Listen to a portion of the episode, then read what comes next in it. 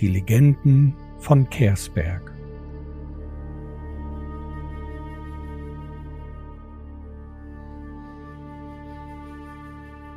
Sitzung 5 Anskurs Kürbisse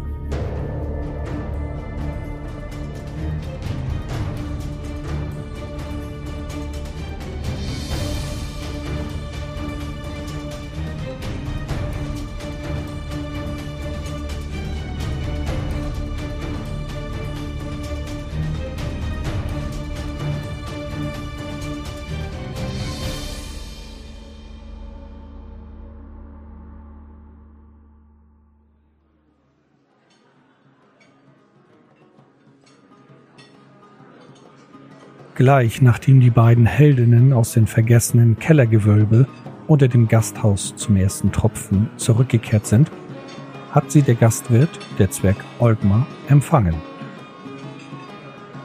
Während ihres Berichts wechselte die Miene des Zwerges immer wieder zwischen Erstaunen, Verängstigung und Erleichterung hin und her.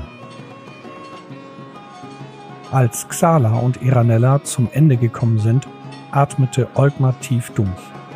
Und er ist überglücklich, denn nicht nur, dass das Rattenproblem nun endgültig gelöst ist, sondern dieses auch erledigt wurde, bevor es eskalierte. Denn die bösartigen mutierten Ratten hätten noch viel mehr Schäden anrichten können. Und selbstverständlich zeigte sich seine Dankbarkeit nicht nur netten Worten. Die beiden Heldinnen sind nun die Gäste von Olgmar und brauchen weder für ihre Übernachtung noch für ihre Mahlzeit etwas zahlen. Im Laufe des Tages sowie in den nächsten Tagen wird es sich nicht nur im Schankraum des Gasthauses verbreiten, dass es nie wieder Ratten in seinem Haus gibt, sondern auch auf den Straßen und Marktplatz der kleinen Stadt.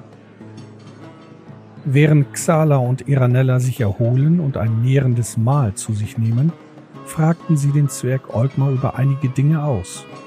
Ob dieser etwas von der Schule der Schatten wüsste, was er über Questoren sagen kann die Geschichte über den tempelartigen Bau in der Stadt, welche die beiden Heldinnen als erstes besucht hatten, als sie nach Ansco kamen, und, und, und. Die Antworten machten ihnen beiden klar, dass Olgmar ein einfacher Zwerg ist, der das Gasthaus von seinem Vater übernommen hat und nun seiner Arbeit nachgeht, damit glücklich ist und er auch gewiss Geschichten erzählen kann, jedoch dienen diese Geschichten nur der Unterhaltung seiner Gäste.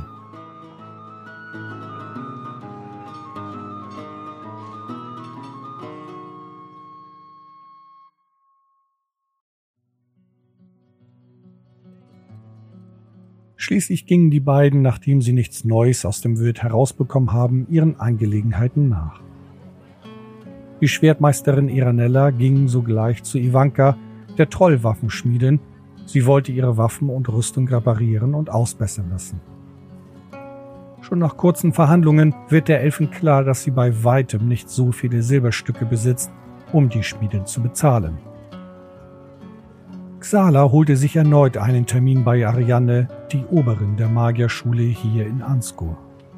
So setzte sich die Windling-Magierin unter einem schattigen Baum und studierte weiter das Buch der Beschwörung, darauf wartend, bis Ariane sie empfängt. Die Schwertmeisterin Iranella hingegen schlenderte durch die kleine Stadt und über den Markt auf der Suche nach einer Idee für ihren finanziellen Mangel. Auf Abenteuer gehen ist nicht einfach, nicht nur wegen den Herausforderungen, die sie mit sich bringen, den Gefahren und den Wunden, auch das Überleben ist schwer. Zumindest nach den letzten Wochen Erfahrung, welche die beiden gemacht haben.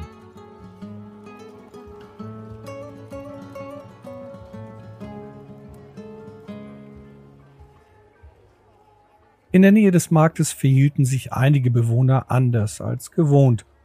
Sowohl Xala als auch Iranella bekamen dies von ihren jeweiligen Positionen mit und folgten neugierig den Blicken der Bewohner.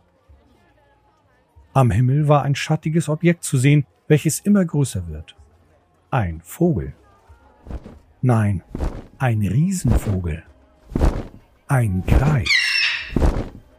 Ein edles Tier, der Hinterleib eines Löwen und der Kopf und die Vorderbeine eines Greifvogels. Aus den Flanken des Körpers sind große Adlerflügel, welche das Tier gekonnt einsetzte um elegant durch die Lüfte zu gleiten.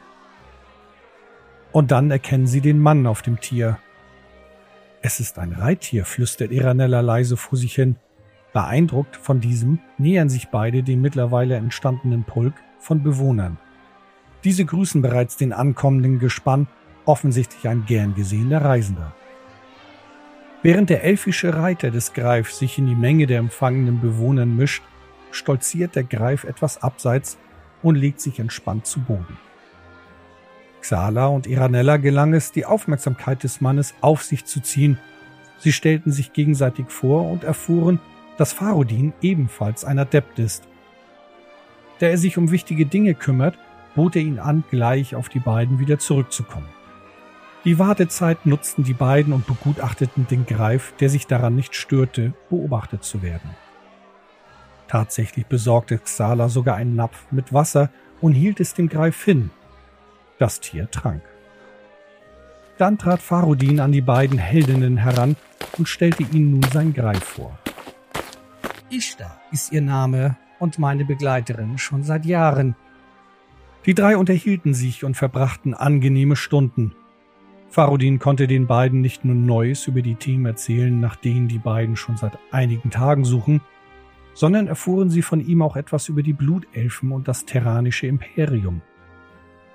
Nach dem Gespräch erkannten die beiden Heldinnen, wie groß die Welt Barsafe tatsächlich ist und was es noch alles zu entdecken gibt. Dann war es für die Windling Zeit, zu ihrem Treffen mit Ariane zu gehen. Farodins Neugierde über die Erzählungen des Kellers vom Gasthaus der erste Tropfen wuchs indes, weswegen Iranella ihn dorthin begleitet und ihm ihre Erlebnisse genauestens erzählte.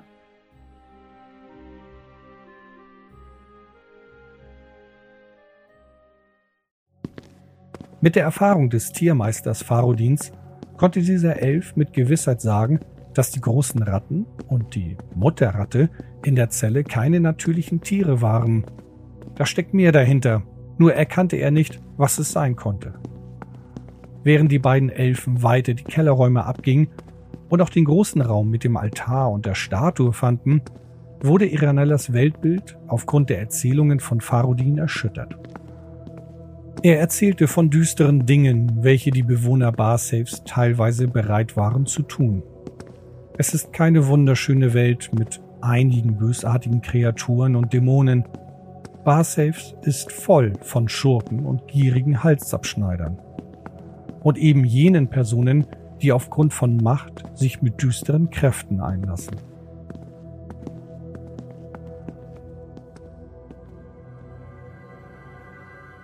Zur selben Zeit traf sich Xala mit der Oberin der Magiergilde von Anskur. Und bevor das erste Wort an diesem Tag zwischen den beiden gewechselt wurde, machte die Windling ihren ersten Fauxpas. Sie nutzte ihre Magie, um die Aura Arianes zu lesen die erfahrene Magierin spürte dies nicht nur, sondern widersetzte sich dieser Magie. Sogleich machte die hochgewachsene Elfe der Windling ihre Verfehlung klar und Xala stand kurz vor dem Rausschmiss ob dieser Beleidigung. Doch die Themen, welche Xala umgehend ansprach, weckten das Interesse der Elfin. Die Windling berichtete nicht nur vom Clown-Gipfel, dem Windlingskehr, sondern fragte auch nach der Schule der Schatten.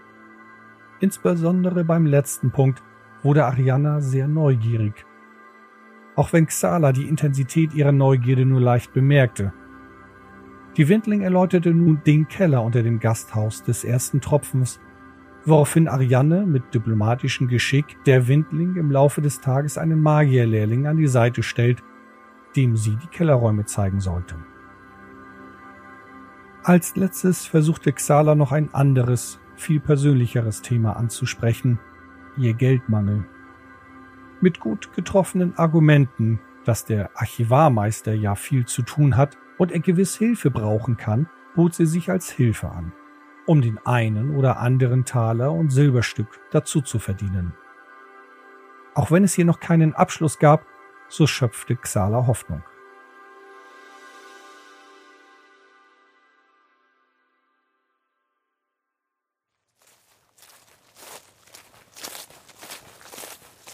Doch zuvor ging sie zurück zum Gasthaus und wartete dort.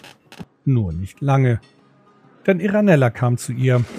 Sie berichtete von dem Besuch der Kellerräume mit Farodin und auch von der Möglichkeit, ein wenig Geld zu verdienen. Farodin erwähnte der Schwertmeisterin gegenüber, dass der Ork Brankon ein Problem mit seinen Tagelöhnern hat. Brankon ist ein Freund von dem Tiermeister und bat ihn um Hilfe. Der Ork Brankon pflanzt und züchtet die berühmten Kürbisse Anskurs an. Diese sollen sogar in der großen Stadt Travar bekannt und begehrt sein. Doch seit einigen Wochen verschwinden immer wieder Tagelöhner auf seinem Feld außerhalb der Stadt. Farudin flog über das Feld und hielt Ausschau, hat jedoch nichts Verdächtiges gesehen. Da der Tiermeister wegen einer anderen für ihn wichtigen Aufgabe unterwegs ist, konnte sich Farudin bisher auch nicht so intensiv um die Angelegenheit kümmern. Und hier bot sich die Elfin Iranella an, und genau das erläuterte sie Xala. Nach kurzem Austausch ging nur die Schwertmeisterin Iranella zum Ork Brankong und erklärte ihm, dass sie sich um sein Problem kümmern wird. Xala blieb zunächst in dem Gasthaus, da sie jeden Moment die Ankunft des Lehrlings erwartet, den Ariane schickt.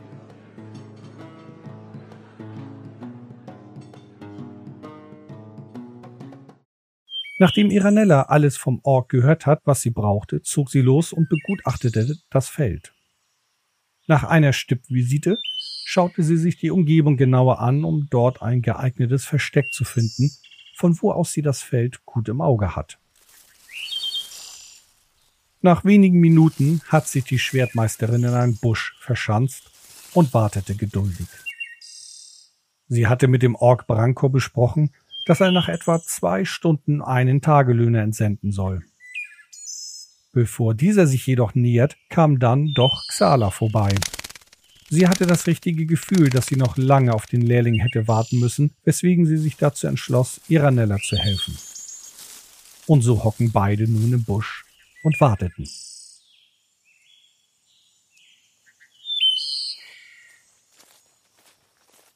Dann näherte sich der Tagelöhner.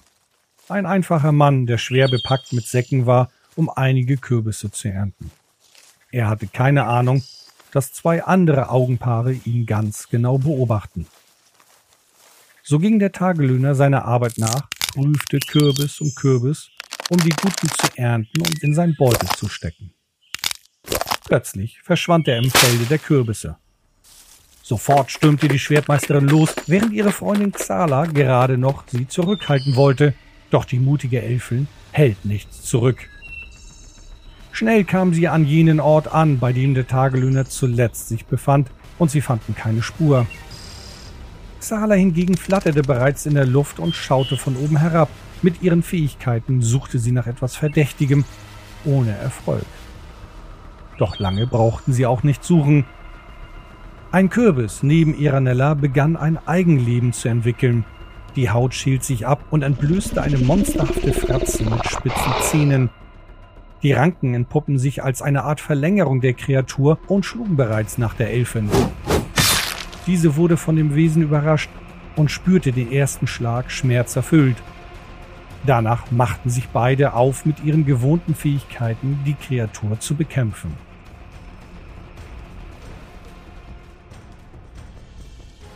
Die Windling webte ihre magischen Fäden, um ihren routinierten Flammenblitz auf die Kreatur zu werfen. Doch dieses Mal dringt ihre Magie nicht durch. Iranella hingegen schlug ein ums andere Mal mit ihrem Schwert auf die Kreatur an. Während des Kampfes fällt von einer der Ranken ein Kürbis zu Boden, um dort mit flinken Bewegungen davonzukommen. Die Elfin hat dies nicht mitbekommen, doch die Windling konnte es beobachten, wenn auch sie diese zweite Kreatur schnell aus den Augen verloren hatte. Nachdem die Schwertmeisterin die erste Kürbiskreatur besiegt hat, machten sich die beiden auf der Suche nach der zweiten. Und fast wäre die Elfin wieder überrascht worden, doch nur fast. Als die Ranke der zweiten Kreatur aus dem Gewühl des Kürbisfelds herausschoss, parierte die Elfen gekonnt diesen Angriff. Einige Schläge später hatte sie dann auch diese Kreatur besiegt. Mit hoher Aufmerksamkeit suchten die beiden das Feld nun weiter ab, fanden jedoch keine weiteren dieser Kreaturen mehr. Somit haben sie diese Herausforderung gelöst und machten sich zurück auf den Weg in die kleine Stadt Anskur.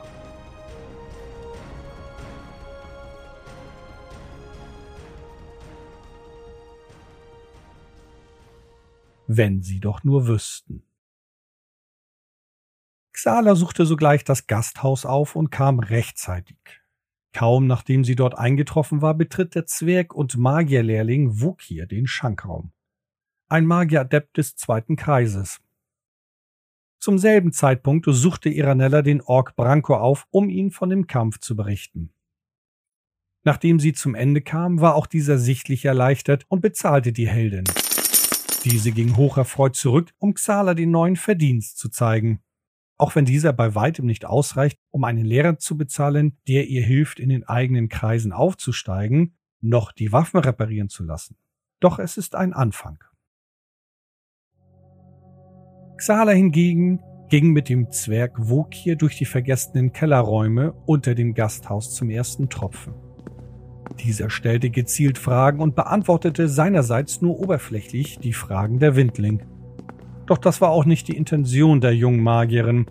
Sie wollte irgendwie einen Fuß in die Magiergilde von Ansku bekommen und hatte Hoffnung, durch diese Entdeckung und Offenbarung das vielleicht zu erreichen.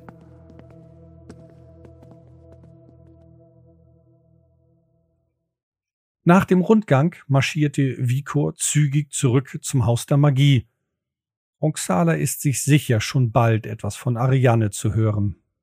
So trafen sich die beiden Heldinnen am Ende des Tages, um diesen ereignisreichen Tag mit einem saftigen Mahl im ersten Tropfen ausklingen zu lassen.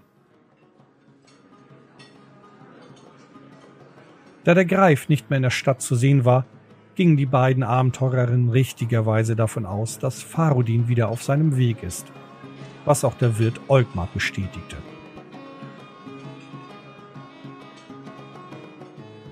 In den nächsten vier Tagen unterstützte Iranella die Waffenschmiedin Ivanka, um sich ein paar Taler dazu zu verdienen und ihre Waffen und Rüstungen repariert zu lassen. Xala hingegen hat gut argumentiert und konnte nun den Archivar in der Bibliothek des Haus der Magie unterstützen, um ihrerseits einige Taler dazu zu verdienen.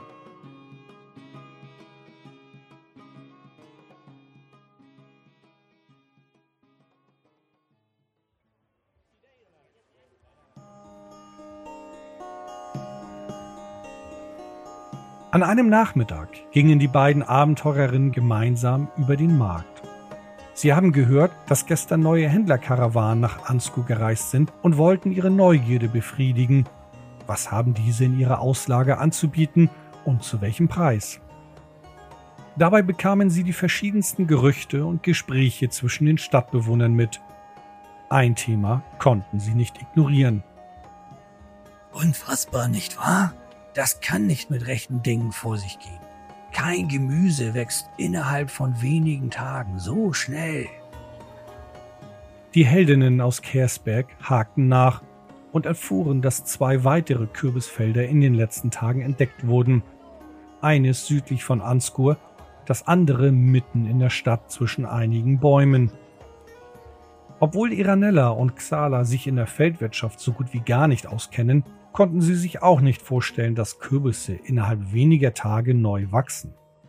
So besuchten sie das Feld innerhalb der Stadt und gingen vorsichtig vor. So könnte man meinen. Nein, stattdessen schritten die beiden mutig durch das Feld und stocherten hier und da in das Gemüse. Leider waren sie nicht aufmerksam genug, sodass sie die heranschießenden Ranken nicht rechtzeitig bemerkten. Glücklicherweise reichte der Instinkt der Schwertmeisterin aus, um ohne viel nachzudenken noch ausweichen zu können. Xala, die Windling hingegen, hatte nicht so viel Glück oder Können und die Ranke fesselte die Magierin.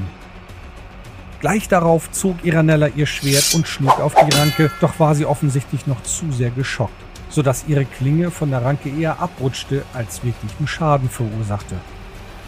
Xalas erste vergeblichen Versuche halfen ihr nicht und die Elfin schlug weiter auf die Ranke.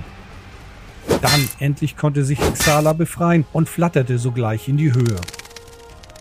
Noch immer schlugen andere Ranken auf Iranella und die meisten verfehlten die zwar noch junge, dennoch fähige Schwertmeisterin.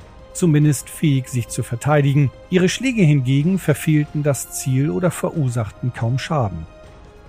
Dafür war jedoch die andere der beiden Abenteurerinnen zuständig, Kaum hatte Xala ihren ersten Faden gewoben, schoss auch schon ihr geliebter Flammenblitz hervor und traf die Kürbiskreatur.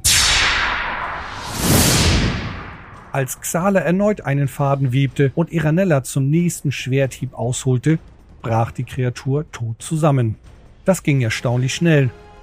Schneller als bei dem Angriff von vor einigen Tagen.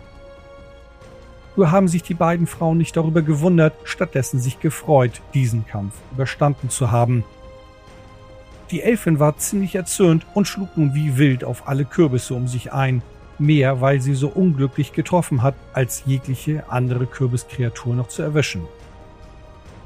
Und dann wurde sie erneut überrascht. Die fiese Kreatur hat sich nur totgestellt und umschlang nun Eranella mit ihren Ranken.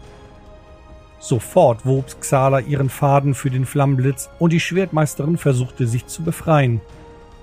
Der Kampf nahm wieder Fahrt auf und die beiden Heldinnen kämpften mit einer Mischung aus Heldenmut und Wut.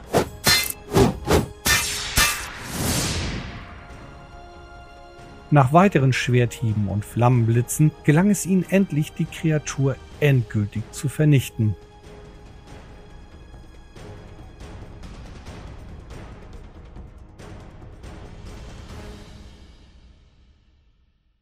Allerdings haben sie aus ihren Fehlern gelernt und gingen vorsichtig und behutsam vor, um weitere dieser Kreaturen zu finden und zu vernichten.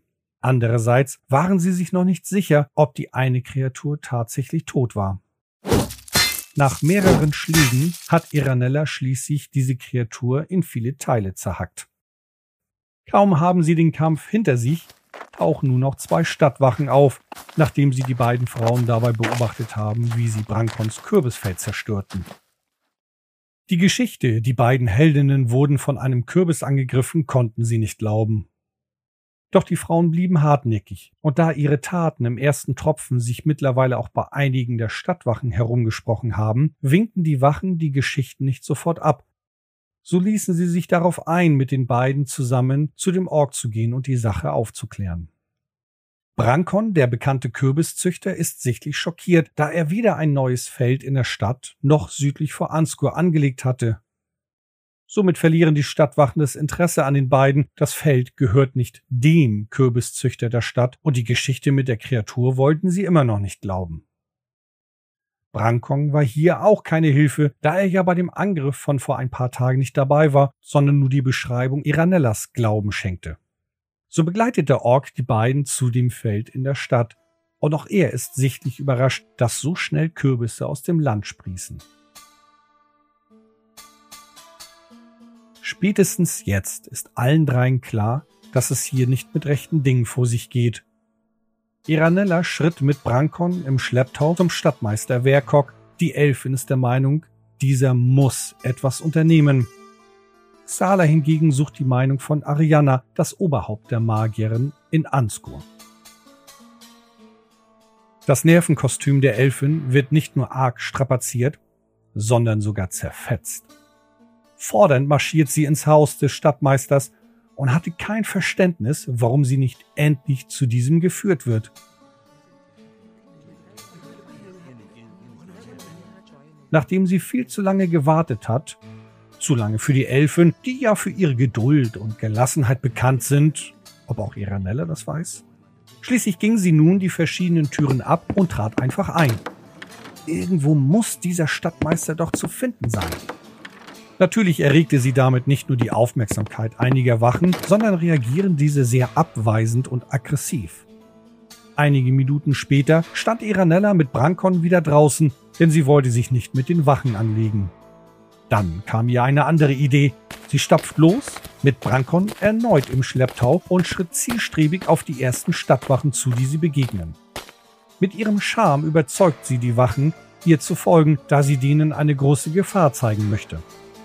Sie fand wohl die richtigen Argumente, denn die Wachen begleiten die beiden zum Feld südlich außerhalb der Stadt.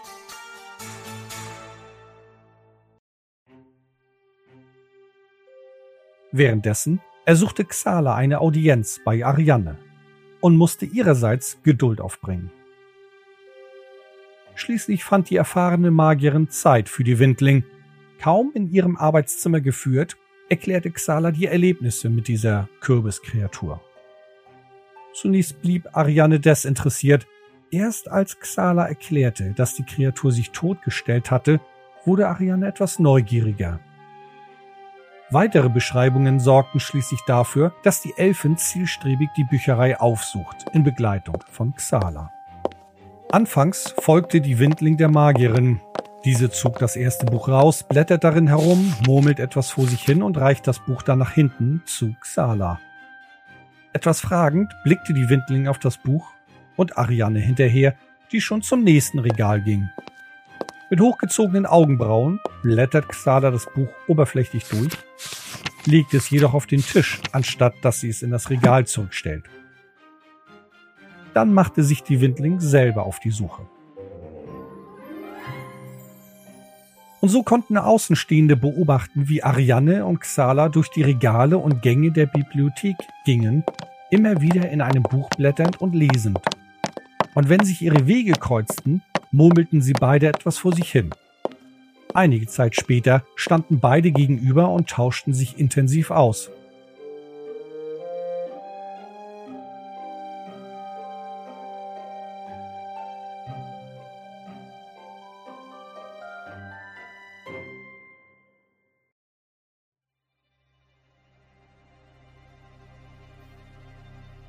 Bei dieser Kreatur handelt es sich um einen sogenannten Kürbisdämon. Ein gefährliches Monster, das sich vermehren kann. Einige der Fähigkeiten sind illusionärische Kräfte, um wie tot zu wirken, sowie sich zu duplizieren und zu fliehen.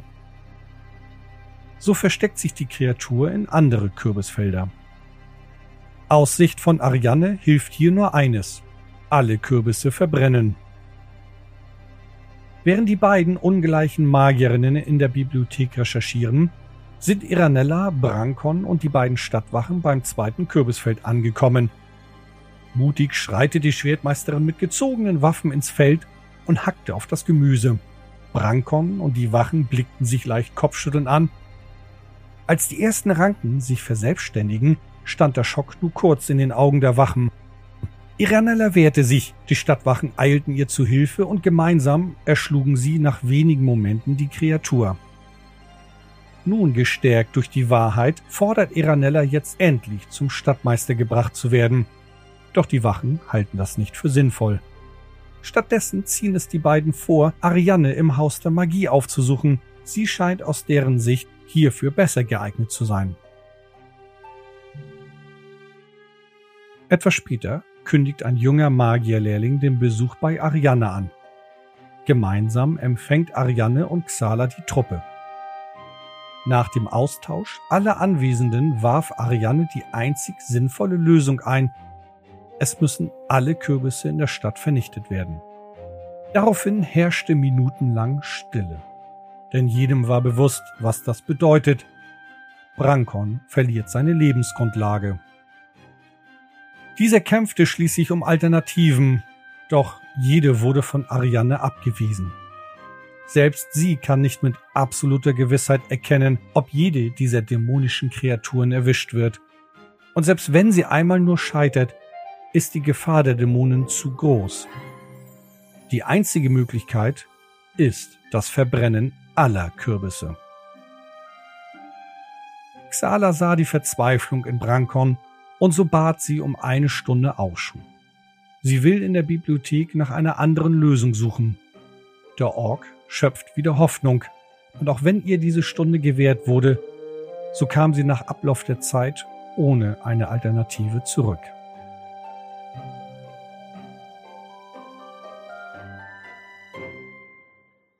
Wer will die Sicherheit und die Verantwortung auf sich nehmen, die ganze Stadt durch Dämonenkreaturen zu gefährden, nur weil die Existenz einer Familie auf dem Spiel steht. Und somit ist es beschlossen. An diesem Tag wurden alle Kürbisfelder verbrannt. In den nächsten Tagen durchsuchen die Stadtwachen die Stadt nach weiteren Kürbissen und vernichten diese. Auch wenn die beiden Heldinnen dabei geholfen haben, diese Gefahr zu bannen, gingen sie dennoch nicht mit einem so erhabenen Gefühl zurück zur Schenke zum ersten Tropfen. Immerhin wissen sie auch, dass sie Brankon viel genommen haben. Sein Urgroßvater hatte bereits die legendären Anskur-Kürbisse gezüchtet. Über seinen Vater hat Brankon diese Zucht übernommen und er kann auch nichts anderes. Andererseits haben die beiden Heldinnen aus Kersbeck erneut eine weitere Gefahr verhindert.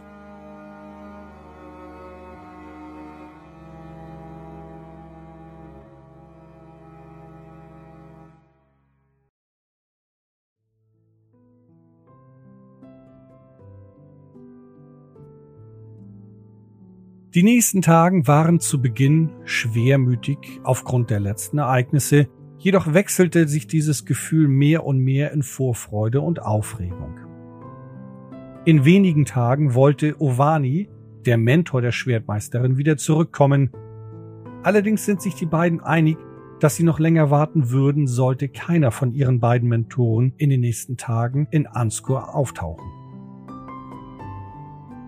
Die Zeit verbrachten sie nicht nur damit, weiter einige Taler zu verdienen, sondern auch sich zu verbessern und zu trainieren. Dank ihrer Arbeit bei der Schmiedin Ivanka hat die Trollin nicht nur Iranellas Waffen und Rüstung wieder auf Vordermann gebracht, sondern sich auch das sonderbare Schwert genauer angeschaut. Mit ihren Fähigkeiten erkannte sie die legendäre Bedeutung der Waffe, sie forschte und recherchierte und fand sogar nach einigen Tagen den Namen der Waffe heraus ein mächtiges magisches Schwert, das noch mehr Überraschungen innehat. Der Name der Waffe ist eine wichtige Information, um die Macht des Schwertes zu entfesseln. Es handelt sich bei der Klinge um den Dämonenschnitter. Ivanka erklärte der Schwertmeisterin, dass sowohl der Schmied als auch die besondere Schmiedetechnik, die hier angewandt wurde, nützlich sind, um die weiteren Geheimnisse und Mächte zu entdecken. Iranella ist sichtlich dankbar für diese Tat und wird nun noch stolzer diese Klinge schwingen. Xala hingegen hatte sich genug dazu verdient und auch durch ihre Taten in den letzten Tagen, um die Hilfe eines Magierlehrlings zu bekommen, sodass sie in den nächsten Kreis als Magierin aufsteigen kann.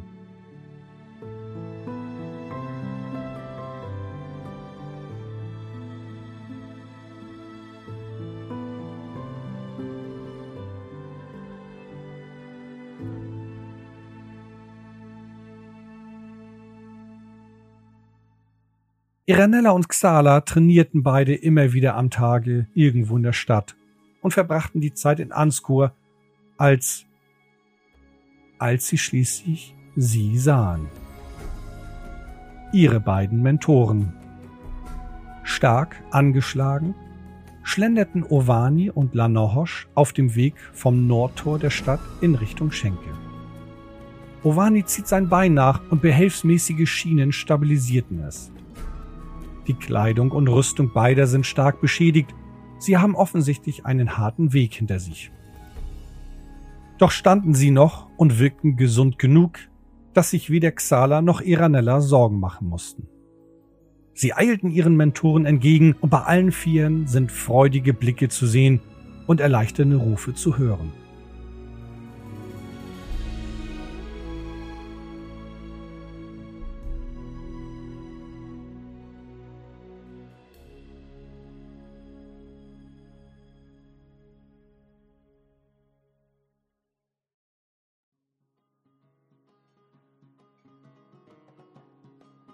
Etwas später fanden sich die vier an einem Tisch zum ersten Tropfen.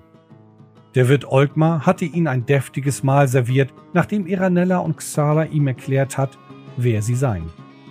Da der Wirt den beiden Heldinnen noch immer sehr dankbar ist, war es für ihn selbstverständlich, den Vieren ein berauschendes Mahl zu servieren. In den nächsten Stunden tauschten sich die vier aus und berichteten von ihren jeweiligen Erlebnissen und Abenteuern. Insbesondere der Weg der beiden Heldinnen, als sie ihren Mentoren folgten, war für alle vier spannend. Die Offenbarung, dass Doaka finstere Pläne mit dem Buch vorhat, war dabei das düsterste. Von Ovani und Lana Hosch erfuhren die beiden jungen Abenteurerinnen mehr über die Luftschiffe und den Luftseglern und Luftpiraten. Adepten ähnlich wie Magier und Schwertmeister, nur eben auf den Luftschiffen zu Hause. Dieser Austausch war erheiternd und unheimlich spannend. In den nächsten Tagen erholten sich die beiden Mentoren von ihrer langen Rückreise, fanden jedoch noch genügend Kraft und Ruhe, um ihre beiden jüngeren Schülerinnen in ihren Fähigkeiten zu stärken. Ovani half Iranella dabei, in den zweiten Kreis als Schwertmeisterin aufzusteigen. Lanorge hingegen lehrte Xala nicht nur einen mächtigen Zauber, sondern schnitzten sie beide einen neuen Zauberstab für die Windlink. Da ihr Alter, welcher eher an ein Knüppel erinnert, plump und schwach wirkt, wünschte sie sich einen neuen. An einem Abend fanden sich die vier erneut in der Schenke zum ersten Tropfen wieder und besprachen ihr weiteres Vorgehen. Ovani warf ein, dass unbedingt ihr Dorf Kersberg informiert werden musste. Der Bote, welcher Ovani einst entsandt hatte und dessen Leiche Iranella und Xala aufgefunden haben, sagt ihm, dass sie nicht erneut auf einen Boten bauen sollten. Andererseits sahen alle vier die Notwendigkeit, Travar einen Besuch abzustatten. Die große und alte Stadt ist nicht weit von Ansko entfernt und birgt viel Wissen über die Vergangenheit als auch neue Handelsmöglichkeiten. Lanorge hingegen hat von den Begleitern Durakas erfahren, dass am großen Schlangenfluss die Tiskrang in den Aropagois leben, ein Ziel, welches ihn persönlich sehr interessiert. Und Ovani und Lanorge hörten von der gigantischen Zwergenstadt Troal, der Hauptstadt Barsaves. Also viele Ziele, welche das Interesse der vier Abenteurer reizen, und alleine sollte keiner in dieser gefährlichen Welt reisen. Schließlich haben sie sich geeinigt. Ovani und Lanahosh reisen zurück zum Kersberg und berichten dort über ihre Erlebnisse. Danach suchen sie Anskur wieder auf.